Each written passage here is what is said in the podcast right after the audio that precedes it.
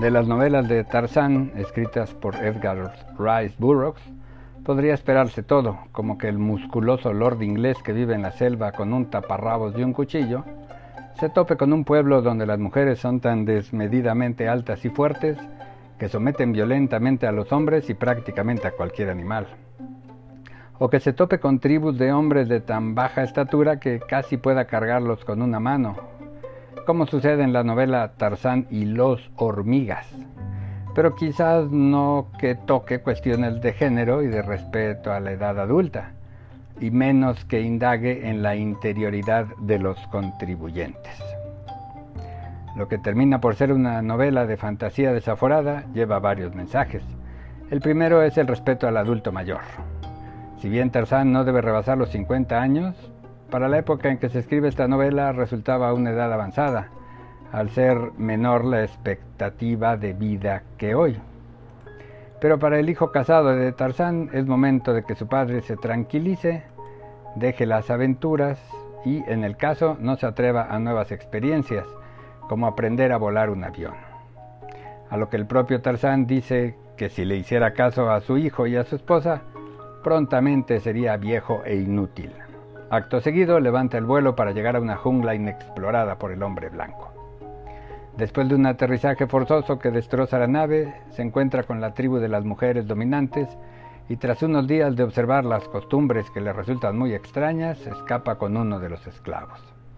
Ahí establece que la reivindicación de género y el cambio social pueden darse directamente mediante el conocimiento tecnológico de los sojuzgados para oponerse a sus opresores, pues una vez que Tarzán le enseña a su acompañante a elaborar y maniobrar armas como arco, flecha y lanza, es cosa de tiempo para que ese hombre y otros que aparecen después, que han sido prácticamente esclavizados por generaciones, puedan oponerse a las mujeres y vencerlas con las herramientas que pronto les dan superioridad frente a la fuerza bruta de las féminas y derrocando la idea de que ellas deben dominar por su superioridad física.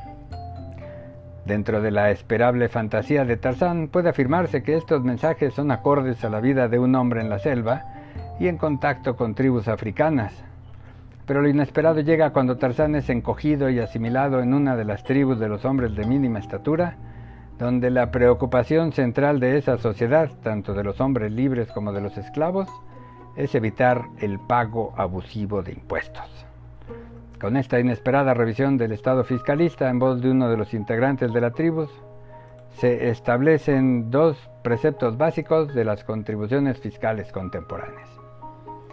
El primero es el de las contribuciones fiscales justas, donde el pago no sea una carga exorbitante para el contribuyente.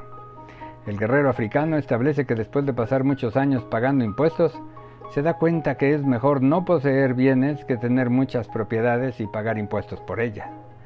La carga fiscal es tan onerosa que aprovecha todas sus posesiones para vengarse de su peor enemigo, donándole sus bienes y obligándolo a que ahora sea el enemigo quien tenga que trabajar jornadas extenuantes para poder pagar impuestos. Esta novela de inesperados tintes fiscalistas contiene un tema que parece olvidarse en la norma mexicana, donde se busca con mucho empeño que nadie deje de pagar impuestos pero parece descuidarse el aspecto anímico del contribuyente. En la novela del diálogo sobre los impuestos se advierte que el personaje se siente mal por el abuso en el monto de los mismos. El tema de las contribuciones está presente en muchos enfrentamientos sociales, incluso hasta en la independencia de países, pero ni en la ley de este tema ni en la norma en general parece haber una preocupación del efecto anímico en la población sobre el cumplimiento con las leyes. No es difícil suponer la frustración o el enojo de ver que los impuestos son altos y las acciones del Estado mínimas o francamente contrarias a la calidad de vida esperable. Servicios esenciales de seguridad o de infraestructura básica, como la calidad de las calles por donde se transita, son inocultables a la población. Apenas puede sugerirse siquiera que el gobierno actúa bien cuando, en el ejemplo, ni siquiera se puede caminar por las calles sin tropezarse con los hoyos, tapas mal hechas o con las vías en reparación. Ni se diga en el hecho de ser asaltado, secuestrado o aterrorizado constantemente por balaceras o actos directos. No puede haber duda en la percepción ciudadana sobre el error gubernamental. Así, mientras el gobierno no actúa, sí cobra impuestos. Esperar que el ciudadano acepte el actuar gubernamental sin involucrarse anímicamente, por decirlo menos, es inocente. Pero nada hace el régimen para atender los efectos anímicos de sus acciones.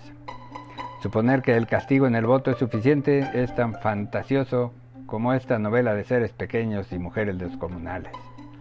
Un ciudadano frustrado, enojado o traumado es capaz de todo, incluso de leer a Tarzán con ojos críticos para saber que el principal atributo de ese lord inglés no es la fuerza de su cuerpo, sino la capacidad mental de suponer que todo orden puede ser cambiado y la capacidad física de lograrlo. Que la sagacidad editorial o ideológica del autor limite los afanes libertarios de Tarzán al continente africano, no impide tenerlo como un héroe revolucionario para que el pagador de impuestos, el adulto mayor, interiorice que toda opresión puede cambiarse con las ideas y las acciones de un solo hombre. Busque en Instagram arroba libros-de-ricardo o en inglés arroba ricardos-books. Gracias y hasta la próxima.